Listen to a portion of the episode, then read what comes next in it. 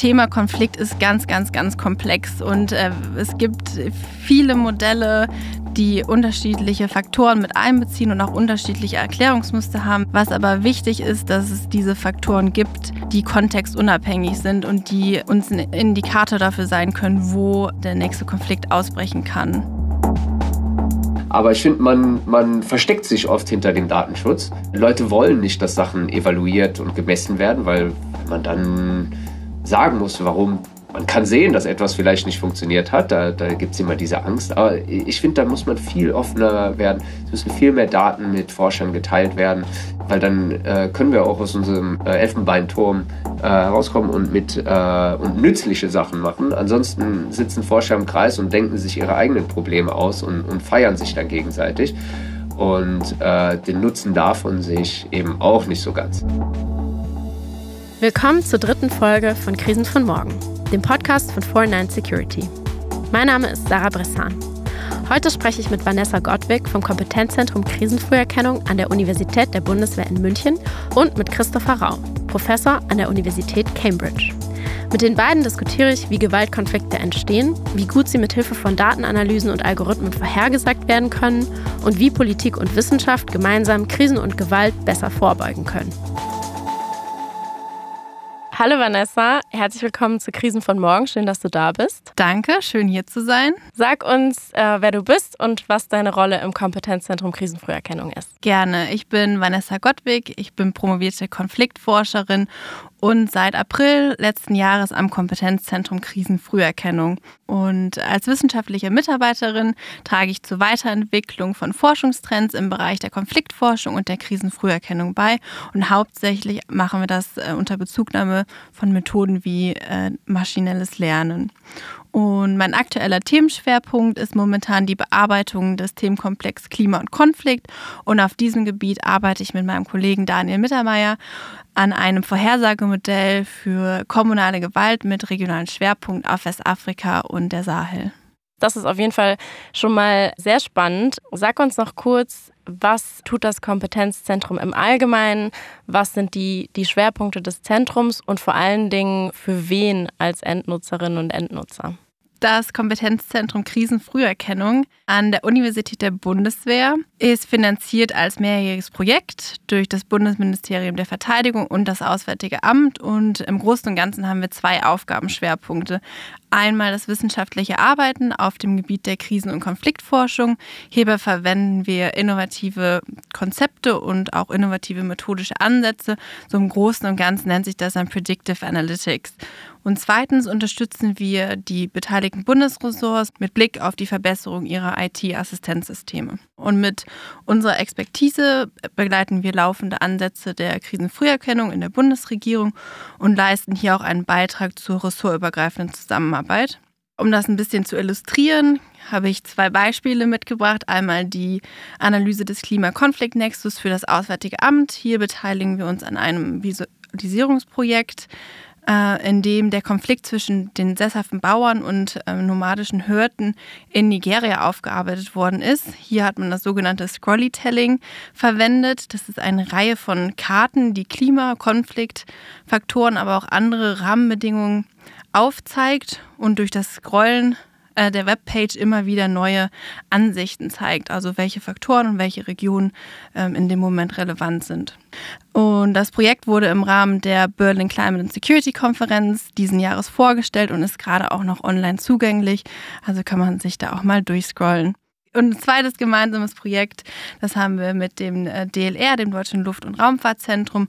Und hier arbeiten wir an der verbesserten Nutzung von Satellitendaten in unserer Konfliktmodellierung. Und letztlich ist es, glaube ich, noch ganz wichtig zu sagen, dass wir keine Entscheidung auf politischer Ebene ähm, ja, bereiten, sondern eher einen fachlichen Beitrag leisten, der zur Erweiterung, aber auch zur Verbesserung der digitalen Assistenzsysteme des Auswärtigen Amts und auch des äh, Verteidigungsministeriums äh, dienen. Du hast eben angesprochen, äh, dass du dich aktuell mit deinem Kollegen mit einem Modell zur Vorhersage kommunaler Gewalt in Westafrika beschäftigst. Mich würde interessieren, jetzt wenn das so ein Arbeitsschwerpunkt ist, wie kommt es dazu, dass das ein Schwerpunkt ist, mit, mit dem äh, ihr euch beschäftigt? Äh, entsteht das aus den Analysen, entsteht das aus politischen Prioritäten? Auf der einen Seite ist natürlich unser wir sagen Bedarfsträger, das Auswärtige Amt. Ähm, da und hat ein Interesse an diesem Themenschwerpunkt. Auf der anderen Seite haben wir natürlich auch als Forscher Gestaltungsfreiraum. In dem Sinne, dass wir sagen, okay, welche Faktoren sind wichtig, welche Arten von Gewalt können wir uns denn hier überhaupt angucken? Sollten wir uns äh, Bürgerkriegsszenarien angucken oder doch vielleicht eher äh, kommunale Gewalt, weil sich hier herausgestellt hat, dass Klimafaktoren sich eher auf niedrigschwelligere Konflikte auswirken. Und auf diesem Gebiet haben wir äh, einfach den Forschungsfreiraum wie an jeder anderen Universität auch. Und ähm, kommunale Gewalt, äh, was versteht ihr unter dem Begriff jetzt an der Stelle? Du sagst niedrigschwelliger? Kommunale Gewalt sind Auseinandersetzungen zwischen äh, zwei Gruppierungen. Als Beispiel nehmen wir hier die Fulani-Hirten und die Mossi-Bauern. niedrigschwellig ist es, weil der Staat hier noch nicht involviert ist. Wir haben jetzt in den ersten beiden Folgen des Podcastes auch schon mit anderen Gästen über unterschiedliche Beispiele von, von Konflikten gesprochen, die es in unterschiedlichen Weltregionen gibt.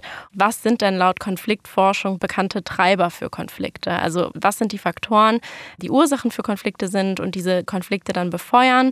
Und wie lassen sich diese beobachten und dann auch den, der Ausbruch von Gewalt vorhersagen? Also mein qualitatives Forschungsherz sagt natürlich, dass jeder Konflikt andere Beweggründe hat. Was aber aber ganz wichtig ist, dass gewisse Risikofaktoren auch über Kontexte hinweg beobachtet werden können. Also wir können sehen, dass ähm, Faktoren wie Armut, meistens gemessen durch ein geringes äh, Bruttosozialprodukt, eine hohe Bevölkerungsdichte oder auch staatliche Kapazität gemessen über die World Governance Indikatoren schon Merkmale sind oder Faktoren sind, die dazu beitragen, uns wissen zu lassen, wo, an welcher Stelle das Risiko höher oder auch niedriger ist. Theoretisch gesehen ist natürlich der Faktor Ungleichheit sehr relevant und hier besonders die horizontalen Ungleichheiten. Hier sind wir wieder zurück bei äh, gesellschaftlichen Gruppen, Beispiel ethnisch, religiös oder auch regional und diese Ungleichheiten, die sich über längere Zeiträume und auch historisch entwickelt haben, sind schon mit einem Faktor, der den Ausbruch von Gewalt vorantreiben kann und wo dann eben einzelne Gruppen sozial, wirtschaftlich ausgeschlossen sind und irgendwie nicht politisch beteiligt sind. Und das sind dann Situationen, in denen Konflikt ausbrechen kann. Genau, man könnte auch strukturelle Benachteiligung sagen. Also wie du schon erwähnt hast, ausgeschlossen aus politischen Entscheidungen, auch wirtschaftlich äh, benachteiligt. Es gibt beispielsweise in Nigeria, der Norden wurde ja über Jahrzehnte einfach von der Regierung benachteiligt und so entstehen natürlich dann auch, ähm, ja im Englischen sagt man Grievances, das ist immer ein schwieriger Ausdruck, den zu übersetzen. Ähm. Genau, also sozusagen Unmut über diese Benachteiligung, die dann eben ein Grund ist, warum Leute zu Waffen greifen oder eben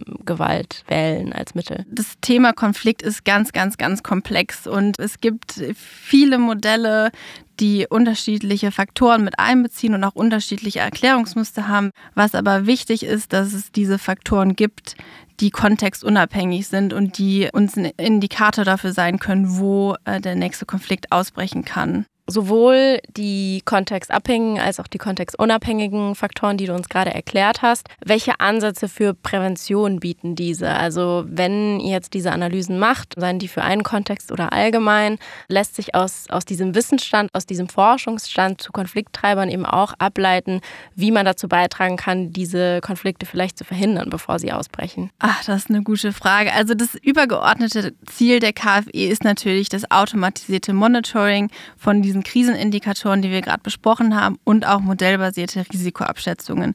Und diese Informationen verbessern natürlich die Entscheidungslage der politischen Akteure, bieten aber auch einen zeitlichen Vorlauf zur Krisenprävention und zum Einsatz von äh, Mitigationsmaßnahmen. Und natürlich arbeiten wir im Zentrum, ich glaube, das kann ich so sagen, unter der Prämisse von Early Warning zu Early Action und hoffen natürlich, dass aufgrund unserer Arbeit die Möglichkeiten geschaffen werden, zu agieren passieren. Aber wie ich auch vorhin schon erwähnt habe, unsere Risikoeinschätzungen können zur Ableitung von Handlungsempfehlungen dienen und somit auch den Beitrag zum präventiven Krisenmanagement äh, leisten. Aber die Handlungshoheit liegt natürlich bei den politischen Akteuren. Und du hattest eingangs äh, beispielsweise von Westafrika und klimabedingten Konflikten gesprochen. Also hast du vielleicht noch, noch ein, zwei andere Beispiele, wo du auch erklären kannst, was ist jetzt das Potenzial dieser datengestützten Methoden, die im Kompetenzzentrum Krisenfrüherkennung angewandt werden, die auch beispielsweise im Auswärtigen Amt durch Preview angewandt werden? Die Modelle dienen ähm, als Instrumente der ähm, Entscheidungsunterstützung und verbessern natürlich das Informationsumfeld des Analysten. Auf der anderen Seite sollen sie den Analysten auch nicht ersetzen, sondern es ist nur ein weiterer Teil im Puzzle. Und wir können beispielsweise eine Indikatoren für eine Vielzahl an Regionen erstellen, die über die normale manuelle Recherche eher schwierig zu bearbeiten sind. Und abgesehen von dem Klimakonflikt-Nexus, wo wir versuchen, kommunale Konflikte vorherzusagen, gibt es natürlich auch Modelle, die beispielsweise akteurszentriert sind. Das heißt, hier steht nicht der geografische Aspekt im Fokus, wo bricht der nächste Konflikt aus in Substaat XY, sondern hier guckt man sich an, wie agieren Akteure, welche Akteure sind wo vor Ort, wie ähm, breiten die sich aus, dass man spezifisch sehen kann, wer ist denn der Konflikttreiber als Akteur, ob das jetzt ähm, JNIM im Mali ist oder auch der AIS, ähm, genau. Also JNIM ist äh, eine auch terroristische Gruppe in Mali? Also JNIM ist eine der hauptterroristischen, extremistischen Gruppen in der Sahel, angefangen als Gegenbewegung zur französischen ähm, Präsenz in Mali, hat sich dann aber ziemlich schnell auch ausgebreitet in die benachbarten Länder. Das heißt, von Mali runter nach Burkina Faso hat da jetzt auch ein weites operatives Feld, auch ein bisschen in den Niger gegangen. Jetzt sieht man aber auch ansatzweise, dass die Verbreitung weitergeht, auch in die Golfstaaten, das heißt runter nach Togo und Benin. Hier kann man mit dem Fokus auf Akteure ganz schön sehen, wie die geografische Ausbreitung vonstatten geht, was man bei der Betrachtung einzelner Länder ähm, so in dem äh, Maße nicht äh, leisten kann. Und dann natürlich auch bestimmte Dynamiken erkennt, die man nicht erkennt, wenn man sich nur eine Land anguckt und dann das andere Land. Golf, sagtest du jetzt Golfstaaten, also Golf von Guinea in dem Fall. Golf. Ähm, genau. Ja. Und Elfenbeinküste, auch ein Beispiel, über das ich mit Botschafter Ingo Herbert gesprochen habe, der in der, in der Elfenbeinküste ist, ähm, in der vorhergehenden Folge und genau auch eben diese Herausforderung der Ausbreitung beschrieben hat und du jetzt auch noch eben die weiteren Länder Benin und Togo genannt hast. Gleichzeitig Gleichzeitig hast du auch schon gesagt, an einer Stelle, dein Herz schlägt sozusagen für die qualitative Konfliktforschung, also nicht unbedingt nur die Forschung mit ja, Massen von Daten. Deswegen bist du die richtige Person, um auch zu fragen, was sind denn die Herausforderungen und Grenzen äh, dieser datengestützten Analysen und was ist der Weg in die Zukunft? Ich persönlich bin ja ein äh, Mixed Methods Forscher, also die Verbindung von quantitativen und qualitativen Daten. Es ist generell einfach schwierig, Krisen und Krisentreiber datenbasiert zu erfassen. Aber ich glaube, dass man dennoch vier übergreifende ähm, spezifische Herausforderungen äh, herausstellen kann. Einmal und Gott sei Dank, Konflikt ist zum Glück relativ selten. Aber gerade bei der Vorhersage von Konfliktereignissen oder Ereignissen generell braucht man natürlich Observation. Und hier arbeiten wir stark mit unbalancierten Daten. Das heißt, wir haben mehrere Monate wo es einfach keinen Konflikt gibt, was auch gut so ist. Aber dadurch ist es natürlich auch schwieriger, Muster an den Daten erkennen zu können. Das Modell trainiert natürlich basierend auf Daten und wenn es nur ein paar Fälle vorliegen hat, um zu erkennen, was ist denn ein Konflikt, wird es natürlich schwieriger, den Konflikt vorherzusagen. Dann ähm, als zweiten Punkt die Datenverfügbarkeit. Einige Variablen, wie beispielsweise die Wanderrouten der Hürden, die man natürlich im besten Fall mit abbilden sollte, um äh, ja, kommunalen Konflikt vorherzusagen, sind schwierig abzubilden. Des Weiteren einfach die systematische Erhebung von Daten ist, das ist oft sehr selten, weil es natürlich auch Gegenden gibt, wo einfach die statistische Erfassung von manchen Indikatoren gar nicht so möglich ist wie bei uns.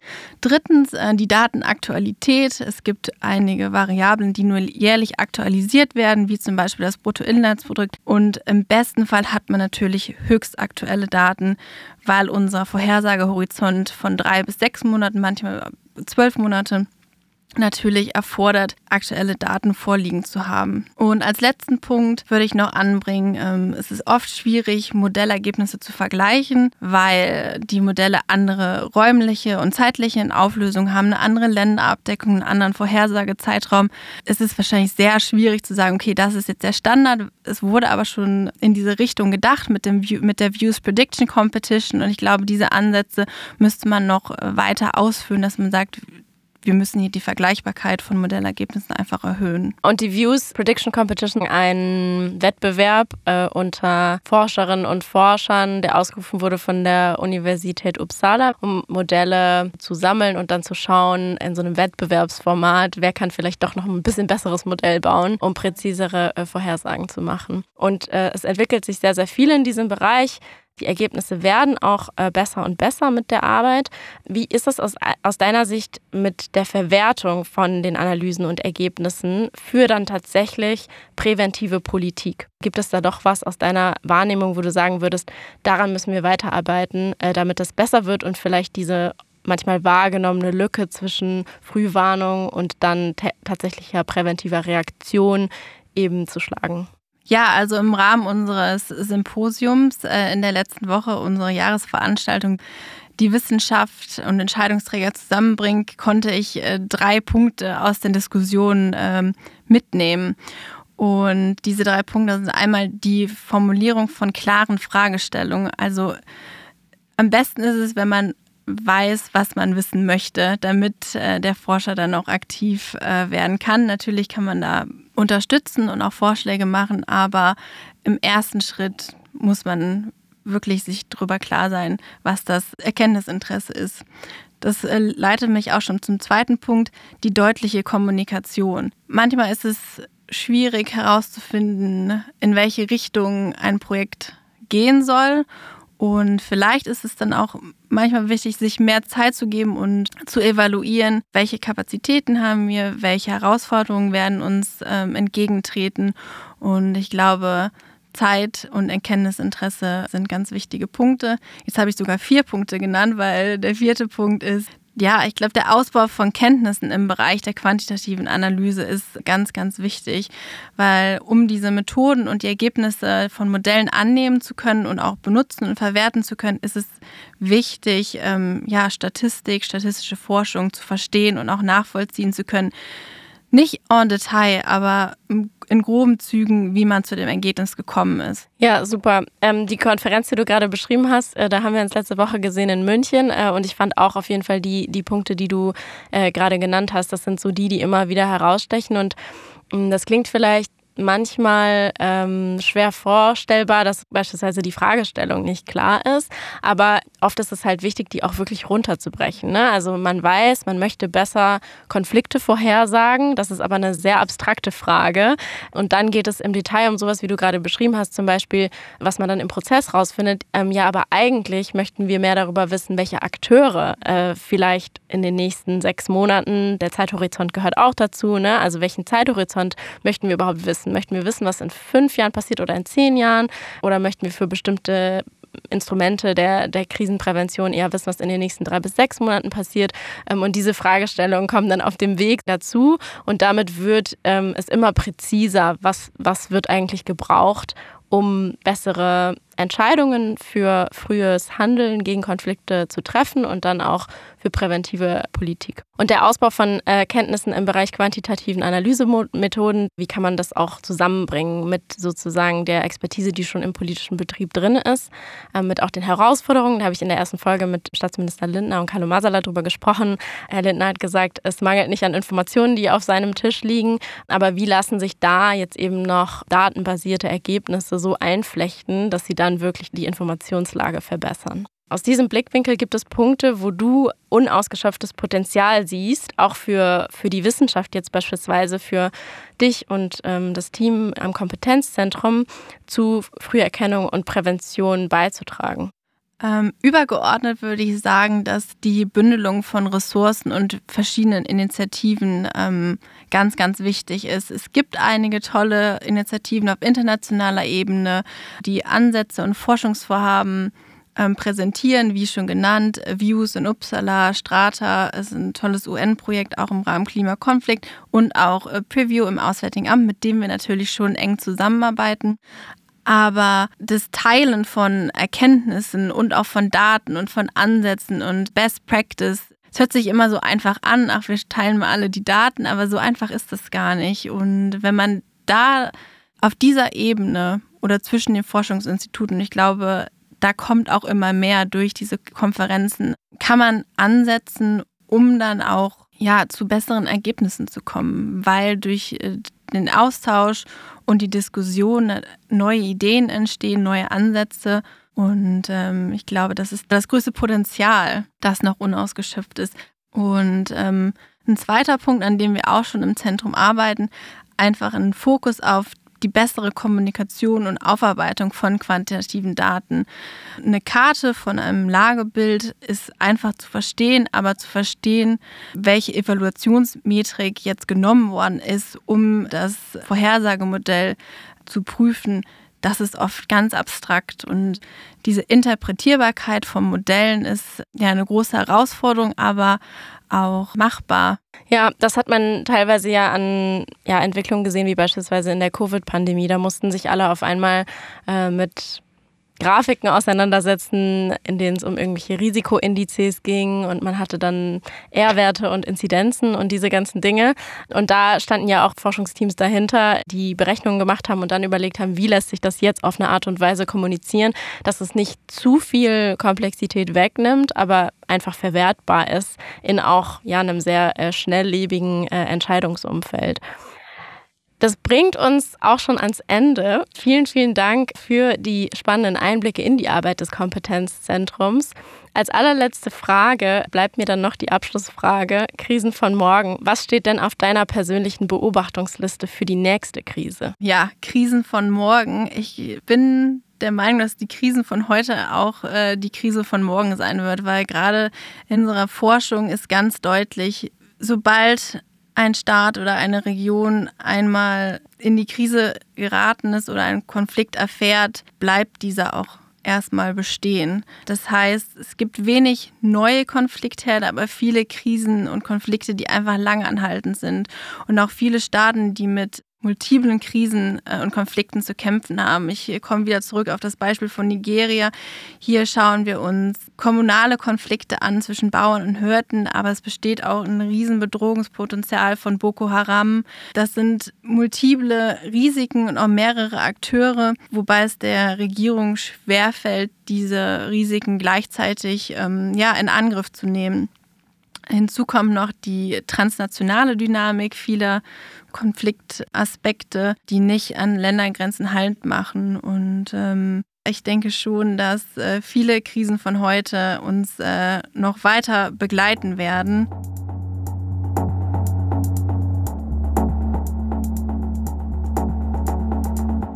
Hi Christopher, schön, dass du dabei bist bei Krisen von morgen. Danke, dass ich hier sein darf. Sag uns, wer du bist und was du mit dem Thema Krisenfrüherkennung zu tun hast. Also ich bin Professor äh, für Economics und Data Science an der University of Cambridge und Fellow of Trinity College.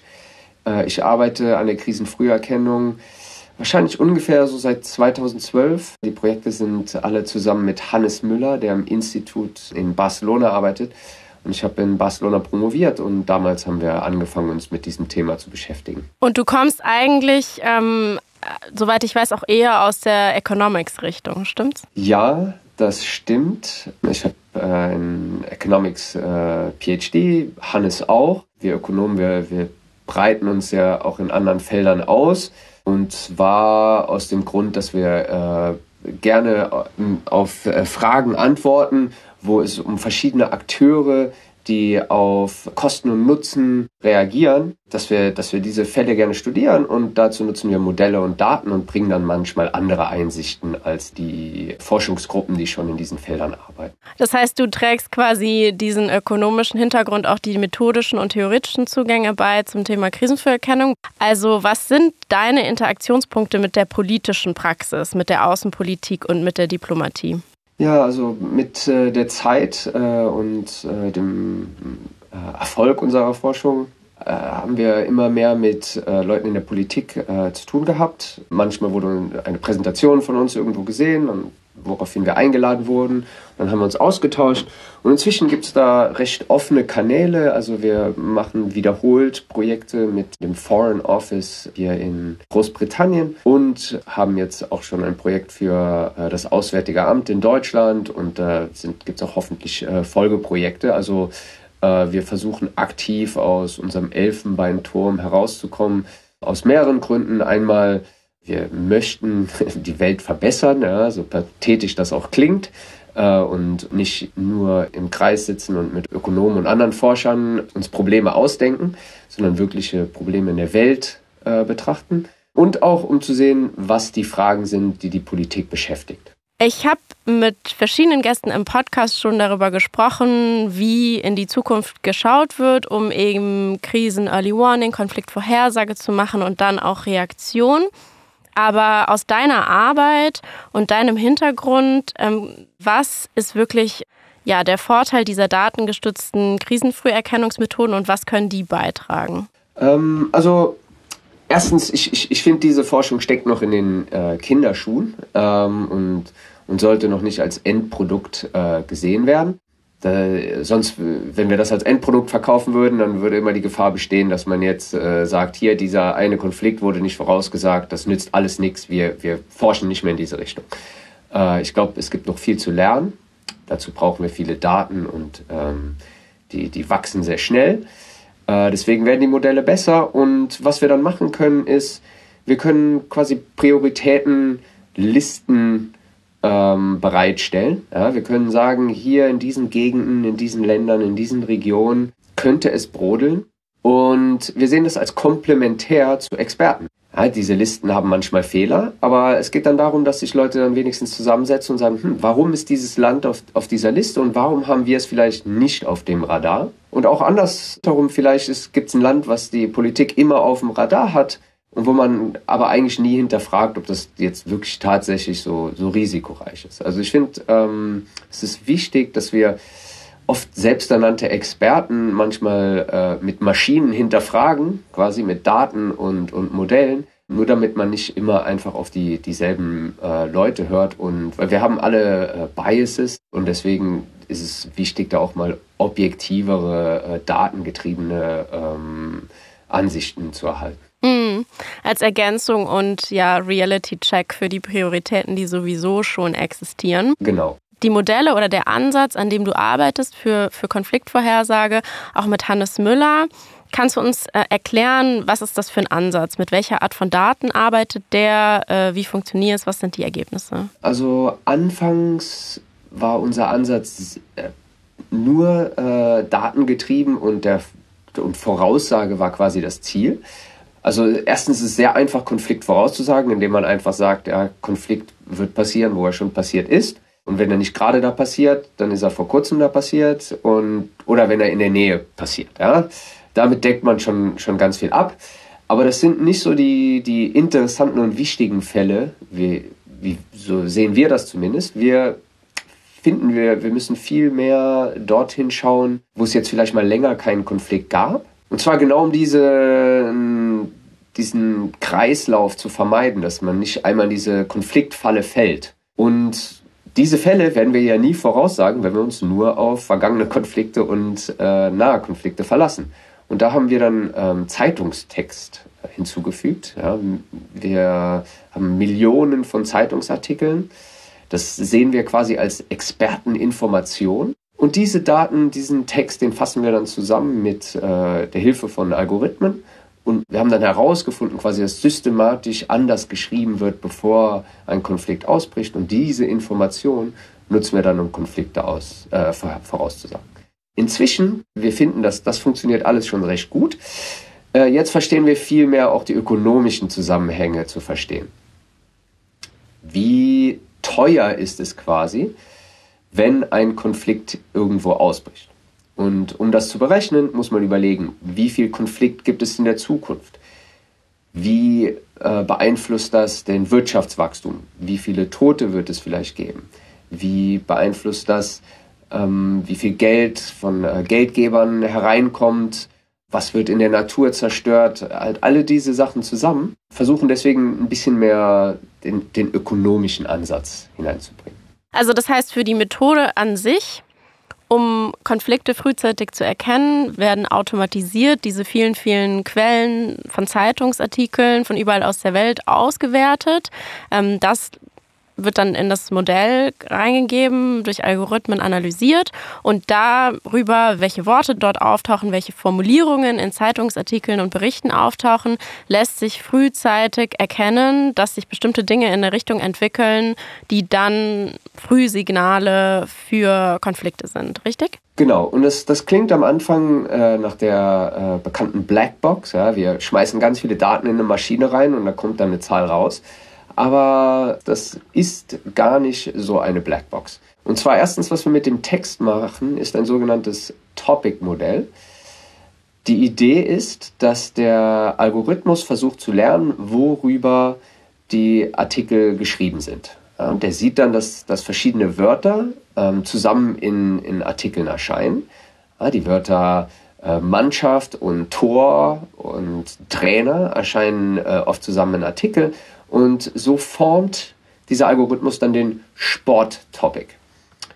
Äh, gleichermaßen erscheinen die Wörter äh, Konflikt, ähm, Gewalt, äh, Härte, äh, erscheinen jetzt vielleicht eher in einem äh, Artikel, der zu einem, mit einem Konflikt zu tun hat.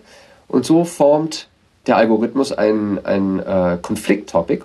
Und später sagt uns der Algorithmus dann nicht nur, welche Topics gibt es, sondern auch, wie viel jeder Artikel aus welchem Topic besteht. Mhm. Und wenn wir jetzt ein besonders brutales äh, Fußballspiel uns vorstellen, ja, dann könnte man vorstellen, dass der Algorithmus uns sagt, das war jetzt 70% Sport und 30% Konflikt. Und dann haben wir halt diese Millionen von Zeitungsartikeln, von denen wir von allen wissen, wovon die handeln. Und dann können wir die an der Länderebene zusammenfassen, pro Monat zum Beispiel. Und dann kann man sich vorstellen, dass jetzt in einem äh, Land, in einem bestimmten Monat, ja, 17 Prozent über die Wirtschaft geschrieben wird und äh, 2 Prozent über Konflikt. Hm. So, wenn jetzt im nächsten Monat ähm, 12 Prozent über Konflikt äh, geschrieben wird und nur noch 11 Prozent über Wirtschaft, dann würde unser Algorithmus wahrscheinlich hier Alarm schlagen, weil er gelernt hat, dass in der Vergangenheit, wenn das passiert, Konflikt oft ausbricht. Ja, super interessant. Und als Quellen ähm, benutzt ihr da sozusagen alle, alle möglichen Zeitungen, Online-Formate, alles, was man so findet? Oder ist das äh, auch eine speziellere Auswahl? Ja, schön wär's. Äh, wir, wir würden gerne äh, alle nutzen. Ähm, das Problem an der Sache ist, dass wir konstante Zeitreihen brauchen, um eben diese hm. datenhungrige Modelle zu trainieren. Und um dies ähm, tun zu können, müssen wir so bis zu den 80ern oder so äh, zurückgehen. Und da können wir uns dann nur auf ein paar äh, wenige Zeitungen verlassen, also das New York Times ähm, und dann äh, The Economist und einige News Aggregator, ähm, also ist der BBC Monitor, Associated Press und, und dann haben, haben wir mit diesen Ressourcen haben wir gesehen, dass wir äh, Lateinamerika zum Beispiel nicht sehr gut abdecken und dann haben wir Latin News äh, noch hinzugefügt. Mhm. Diese News Aggregator sind super, weil die suchen teilweise lokale Artikel und, und übersetzen diese dann. Der BBC Monitor, der wurde damals ins Leben gerufen, als man während des Kalten Krieges gemerkt hat, hm, wir wissen nicht wirklich gut, was in diesen anderen Ländern los ist. Und dann hat man da investiert, um viel mehr Informationen von dort zu sammeln. Insofern ist es nicht perfekt. Wir haben jetzt nicht jede äh, Lokalzeitung in jedem Krisengebiet. Andererseits weiß ich auch nicht genau, ob wir das wollten, weil es da vielleicht ganz extreme Veränderungen über die Zeit gibt mit äh, politischen Regimen. Wenn die immer nur mit dem politischen Regime äh, schreiben dürfen, was, was ihnen diktiert wird, hm. dann würde uns diese Information vielleicht auch nicht sonderlich nutzen. Ah ja, okay. Das heißt, es ist der Trade-off, möglichst detaillierte Informationen von überall zu haben, aber gleichzeitig einmal, wie du gesagt hast, nicht auf eine Art und Weise beeinflusst, dass das dann total variiert in den 90ern und dann in den 2000ern, sagen wir mal. Und auch, wie du gesagt hast, dass man die Daten zurückgehend bis irgendwie in die 80er Jahre hat, weil das Modell eben auch schaut, was wurde damals geschrieben und gab es wirklich Konflikt, richtig? So da auf der Basis wird das Modell trainiert. Ja, das, das Gute und Schlechte an der Konfliktvoraussage ist einmal, es, es gibt nicht so viele Konflikte, das ist gut für die Welt. Für datenhungrige Algorithmen ist das schlecht, weil man dann wenige Fälle hat, von denen man lernen kann. Mhm. Und deswegen brauchen wir diese langen Zeitreihen und deswegen ist es zum Beispiel auch problematisch, zum Beispiel Social Media zu nutzen, weil es da natürlich viel kürzere Zeitreihen gibt. Ich, ich glaube, in der Zukunft äh, wird das eine Sache sein, die jetzt mehr wachsen wird, falls Twitter jetzt weiter existiert. Aber äh, für uns, für unsere Herangehenweise in diesem Moment ist es noch nicht sehr nützlich. Was ich mich auch frage, ist das Modell und den Ansatz, den du beschrieben hast. Ist das besonders gut, um bestimmte Arten von Konflikte vorherzusagen und schlechter vielleicht, um andere vorherzusagen? Also wir haben ja beispielsweise auf dem Bürgerkriegslevel innerhalb von Ländern. Wir haben zwischenstaatliche Konflikte. Wir haben Situationen wie jetzt irgendwie Großmachtkonflikt, vor der sich Leute sorgen. Äh, Konflikte, die irgendwie über Cyberangriffe aus, ausbrechen und so weiter. Ähm, also ist das Modell für eine bestimmte eingeschränkte Art von Konflikt oder mehrere? Ähm, und was deckt ihr damit ab und was nicht? Es ist eine, eine, eine super Frage und ich finde, die, die wird viel zu selten gestellt. Ja. Oft sagen wir irgendeine Zahl, ja, wir, wir sagen 98 äh, Prozent äh, richtig voraus und, und äh, feiern uns dann. Ähm, ich finde, wir müssen viel mehr schauen, äh, wo es funktioniert und wo nicht.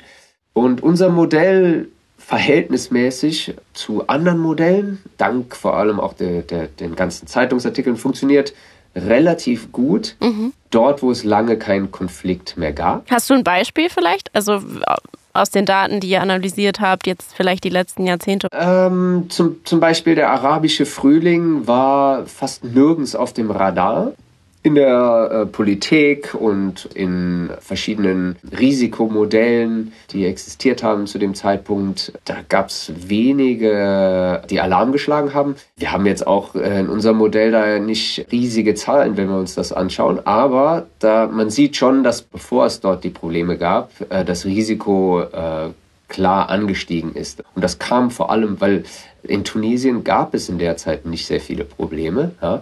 Aber in den Zeitungsartikeln wird schon über Probleme geschrieben und dann sieht man das wirklich, dass dort schon das Risiko anfängt hochzugehen. Das ist relativ gesehen gering. Ja, da ist der, der, das Risiko, das wir in, in solchen Situationen voraussagen, ist nicht vergleichbar zu, zu dem Risiko, was wir jetzt in Jemen und Ukraine voraussagen würden.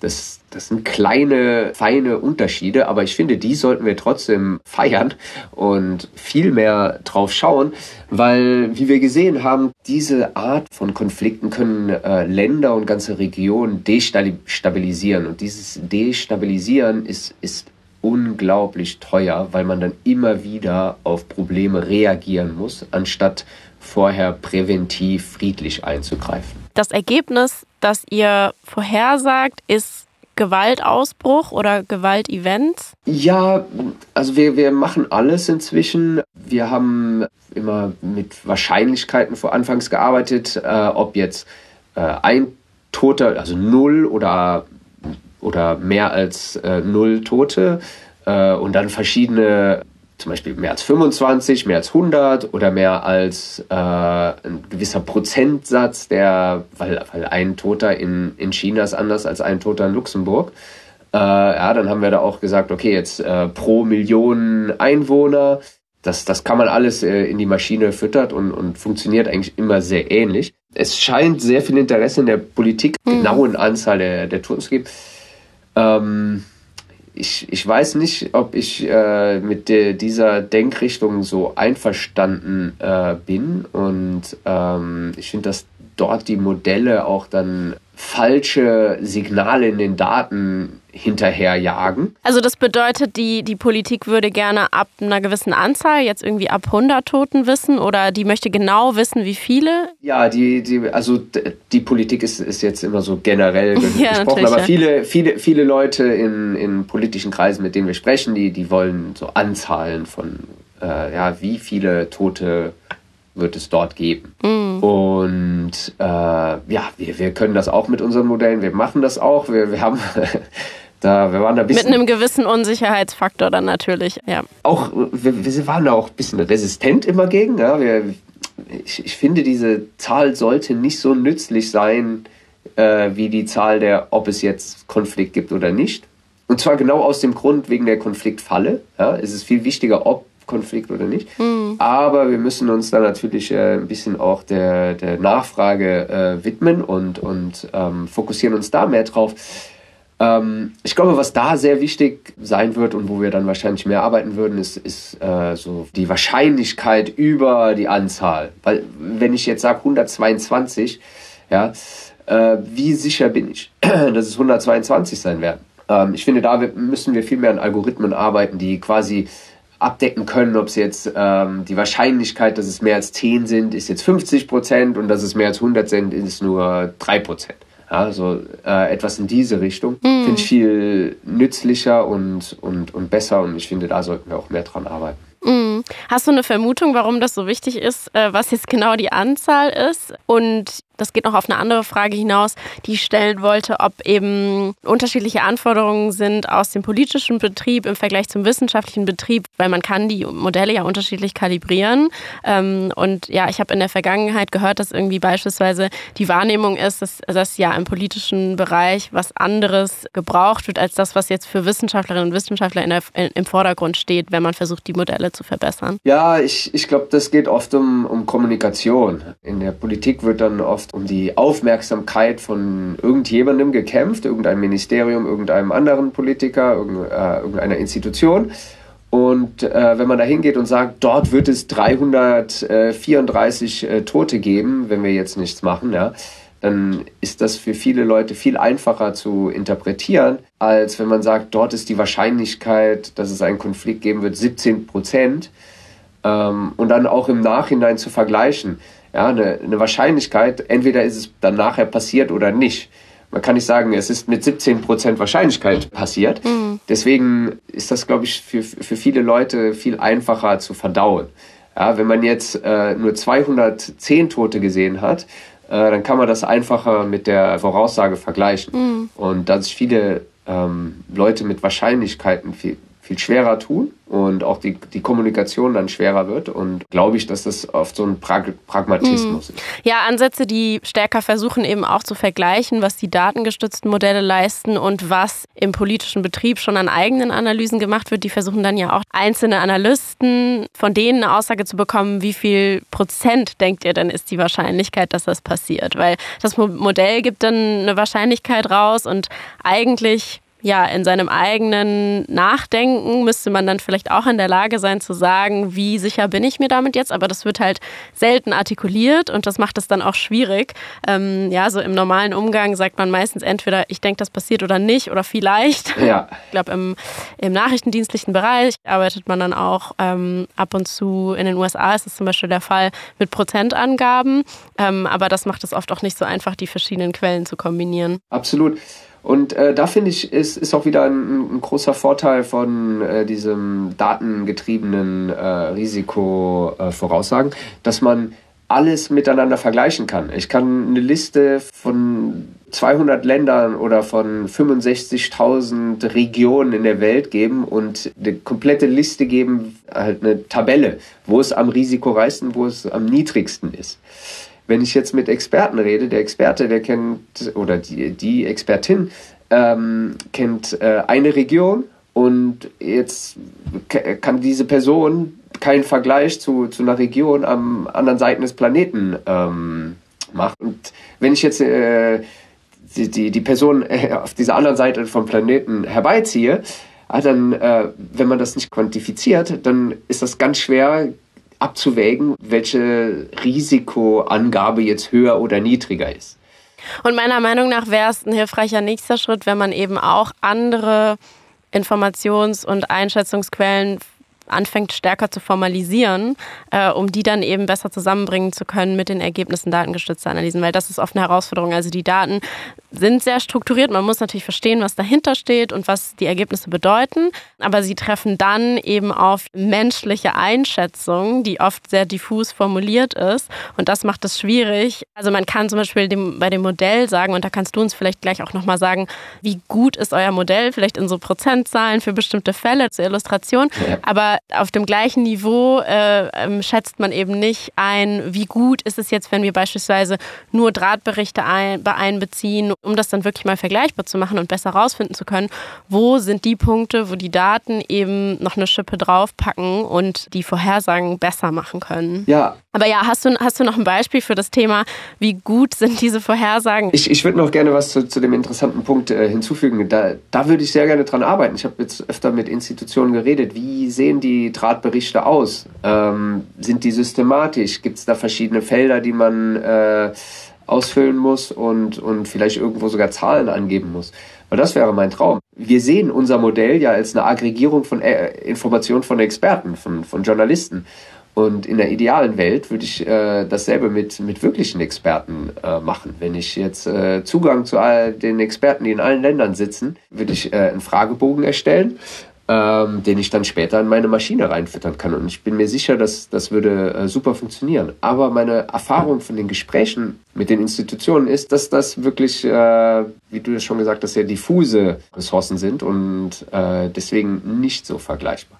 Zu der Frage, wie erfolgreich das Modell ist. Ich würde nie auf jemanden hören, der sagt, es liegt in 90 Prozent der Fälle richtig, ja, oder in 98 Prozent der Fälle richtig. Und zwar, wenn ich einfach sage, es gibt nie Konflikt, ja, dann, dann würde ich schon ein super Modell haben nach diesem Kriterium.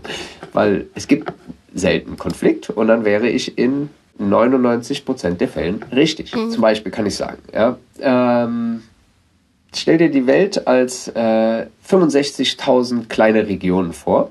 Das ist äh, eine Version, äh, die wir nutzen, um, um das Ganze auseinanderzubrechen. Also quasi gleichmäßig aufgeteilt. Ja, ja, 55 mal 55 Kilometer Quadrate. Und jetzt möchte jemand, äh, dass ich die Hälfte aller Konflikte voraussage.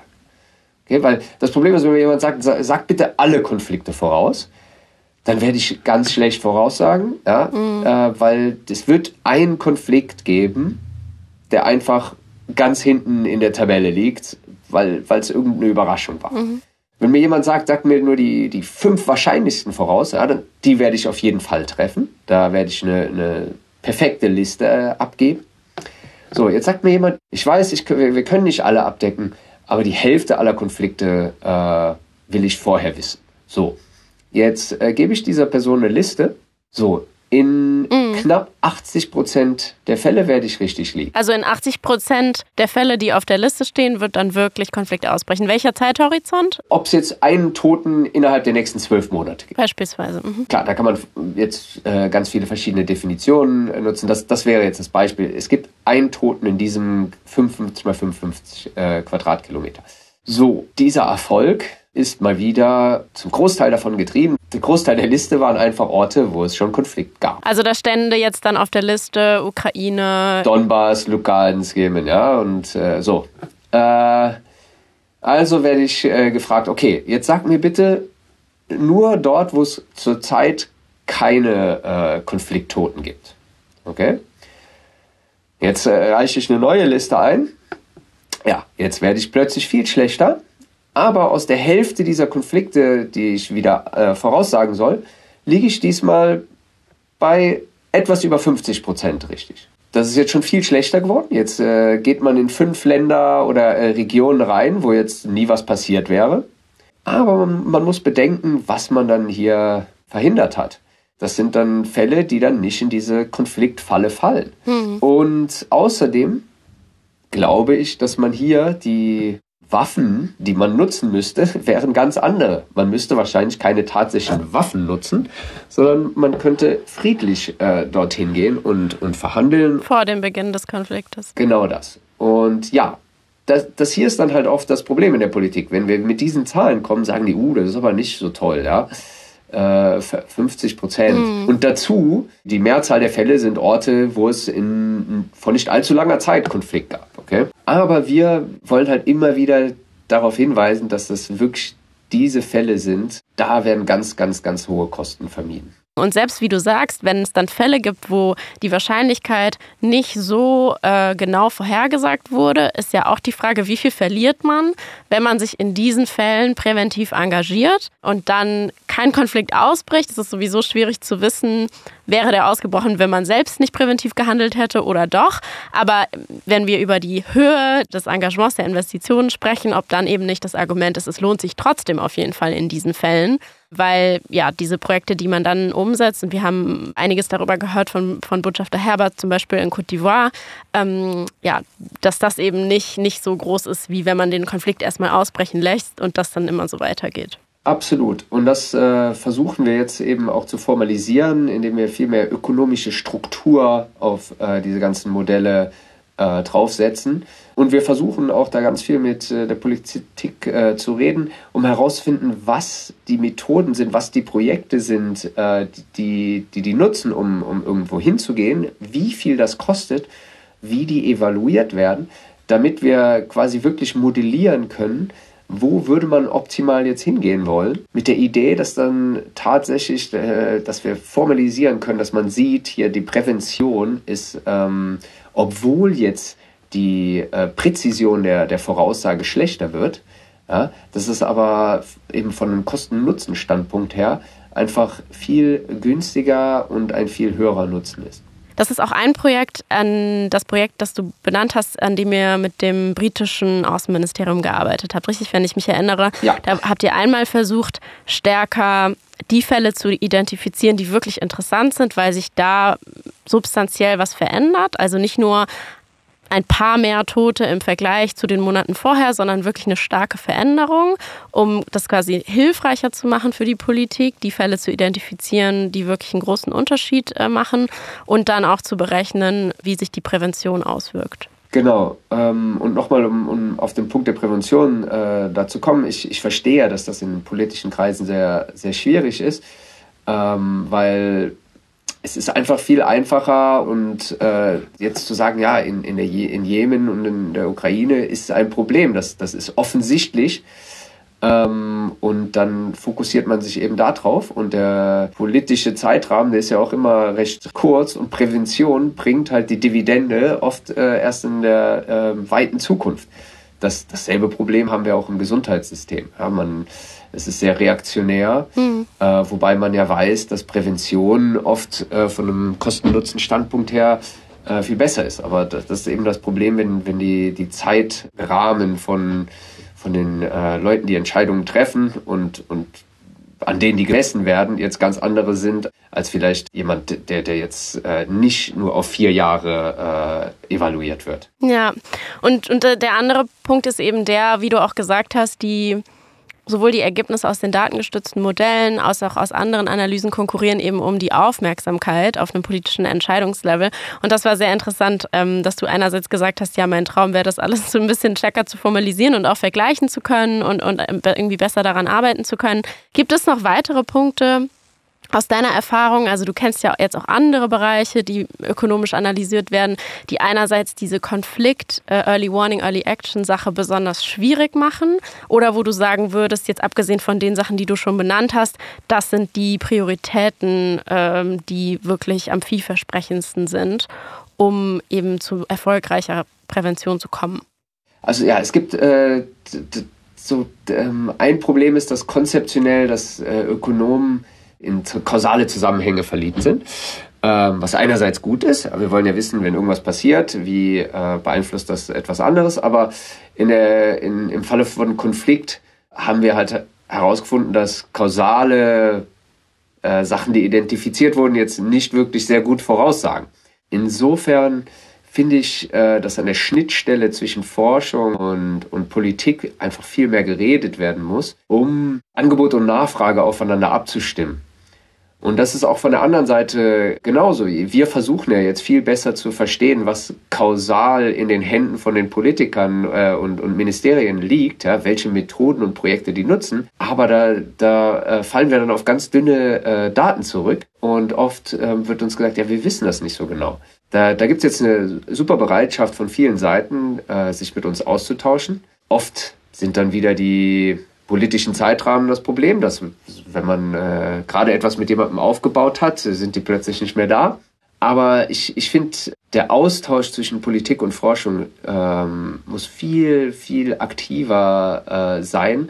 Und ich finde, da kann uns Forschern einfach viel mehr mit Daten geholfen werden. Und das haben, das haben wir in der Pandemie gesehen. Da haben wir oft ins, äh, in den Nebel hineingeschossen, wenn wir nicht wussten, was jetzt in den Daten los ist. Klar, es, es gibt natürlich auch äh, Datenschutz, den darf man natürlich auch nicht vergessen. Mhm. Aber ich finde, man, man versteckt sich oft hinter dem Datenschutz. Leute wollen nicht, dass Sachen evaluiert und gemessen werden, weil, weil man dann sagen muss, warum man man kann sehen, dass etwas vielleicht nicht funktioniert hat. Da, da gibt es immer diese Angst. Aber ich finde, da muss man viel offener werden. Es müssen viel mehr Daten mit Forschern geteilt werden, weil dann äh, können wir auch aus unserem äh, Elfenbeinturm hm. äh, herauskommen und nützliche Sachen machen. Ansonsten sitzen Forscher im Kreis und denken sich ihre eigenen Probleme aus und, und feiern sich dann gegenseitig. Und äh, den Nutzen davon sehe ich eben auch nicht so ganz. Ähm, die, die politischen Zeiträume, die du angesprochen hast, also einmal dass eben natürlich Wahlperioden und dann Regierungsperioden ein bestimmter Zeitraum sind in, in Demokratien, was ja auch gut so ist, äh, aber was natürlich Langzeitprojekte ähm, äh, im Idealfall nicht irgendwie beeinflussen sollte, an denen trotzdem dran zu bleiben und dann aber auch, dass in den bürokratischen Institutionen das Personal in verschiedene Länder und Abteilungen rotiert ähm, und man dann eben vor der Herausforderung steht, dass man einen Arbeitsstrang hat ähm, und dann ja in, in diesen verschiedenen Hierarchieebenen meistens jedes Jahr eine Person woanders hin rotiert und dann eben auch in einem Thema neu ist. Und das mit den Daten finde ich auch einen spannenden Punkt. Wir hatten da, glaube ich, auch einmal schon kurz drüber gesprochen, als wir uns gesehen haben. Wir haben das auch herausgefunden, als wir versucht haben, Präventionsausgaben zu vergleichen und damit zu vergleichen, wann früh gehandelt wird, wenn man das eben mit Warnungen von Crisis Group, NGOs und, und anderen Analysen vergleicht. Und da haben wir auch gefunden, dass ähm, teilweise gar nicht ähm, einheitlich angegeben wird, wann wird was für Prävention in welchem Land ausgegeben. Also es gibt da so unterschiedliche Klassifizierungen, was ähm, eine Regierung beispielsweise an die OECD meldet als äh, Aid to Conflict Countries und dann gibt es irgendwie andere Reporting Lines und wir haben da auch gefunden, dass das gar nicht immer, immer unbedingt übereinstimmt, weil das natürlich nicht damit, dafür gemacht wird, dass am Ende jemand von draußen drauf gucken kann und wie du gesagt hast, harmonische Daten hat äh, über Zeit, die man dann verwenden kann. Aber das steht steht im Endeffekt dann dem im Weg, dass man diese Dinge auch analysiert äh, und, und eben mit Analyseergebnissen Verbesserungen vorschlagen kann. Absolut. Und ich glaube, da wird die Pandemie auch zu, zu, beitragen, dass wir gesehen haben, ja, Deutschland gibt es einfach die, die, das Fax ist noch zu beliebt. Äh, wir, wir brauchen Standardisierung von Daten für die Evaluierung von, von Prozessen. Das darf dann natürlich auch jetzt nicht unglaubliche Mehrarbeit äh, erzeugen. Das, das muss unter dem Gesichtspunkt der Effizienz äh, auch gesehen werden. Und dann äh, von vornherein mit Forschern reden, wie man, was für Daten denen nutzen würde und, und äh, wie man die bereitstellen kann. Und da, da würden alle von profitieren. Hm. Wir kommen zum Ende der Zeit, äh, auch wenn ich jetzt noch viel weiter mit dir diskutieren könnte über, über diese ganzen Punkte. Ähm, das ist so ein bisschen unser Nerd-Bereich hier gerade. Ähm, die, die letzte Frage aber, äh, die wir allen Gästen des Podcasts stellen und ähm, auch an dich, du analysierst ja eben auch ähm, mit Hannes Müller und dem Team diese ganzen Daten über potenzielle Konfliktentwicklungen, äh, weißt deshalb, was ihr in euren Daten seht, weißt aber auch, was sonst so in der Welt los ist.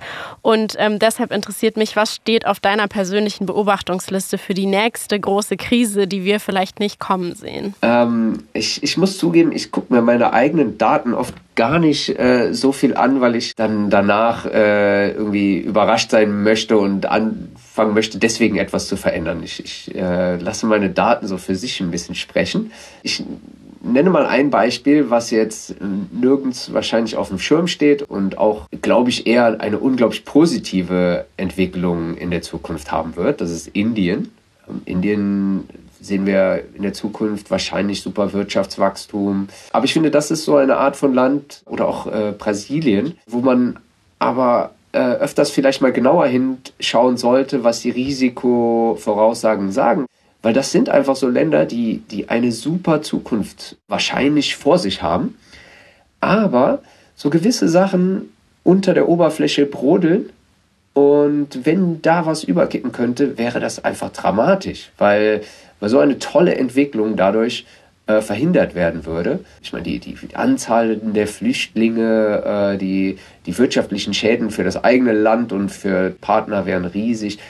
Und das sind für mich so die Art von Ländern, wo man einfach immer genauer hinschauen soll, äh, um, um zu verhindern, dass die abdriften. Weil manchmal sagen die Risikoindikatoren, dass hier ein bisschen ein Problem geben könnte. Und das sollte man einfach tunlichst verhindern das ist auf jeden Fall ein spannender Punkt, auch nochmal aus diesem besonderen ökonomischen Zugang äh, auch die Größenordnung auf dem Schirm zu haben und wie wir gelernt haben, wenn einmal Konflikt anfängt, dann ist es sehr schwer, da wieder rauszukommen. Die Modelle zeigen das, aber die Realität zeigt das auch und deswegen eben diese Fälle, wo es sich besonders lohnt, drauf zu schauen. Die ganzen Beispiele, die du genannt hast oder vieles davon, auch äh, das Modell, das können sich die Leute auch anschauen auf conflictforecast.org verlinken wir alles, äh, verlinken auch die weiteren Arbeiten. Und ja, das war sehr, sehr spannend. Vielen Dank. Vielen, vielen Dank. Krisen von morgen ist ein Podcast von 49 Security, dem Blog für Impulse zu Deutschlands nationaler Sicherheitsstrategie. Verweise und Links zu weiteren Infos finden Sie in den Shownotes zur Folge. Mein Name ist Sarah Bressan. Produziert wurde diese Folge vom Global Public Policy Institute, kurz GPPI, und finanziell ermöglicht vom Auswärtigen Amt. Die Produktionsleitung für Krisen von morgen hat meine Kollegin Sonja Sugrobova. Tontechnikerin ist Karen Dios-Baumann. Vielen Dank für die Unterstützung auch an Katharina Nachbar, Juna Christiansen sowie das gesamte Team von 49 Security, GPPI und dem Auswärtigen Amt.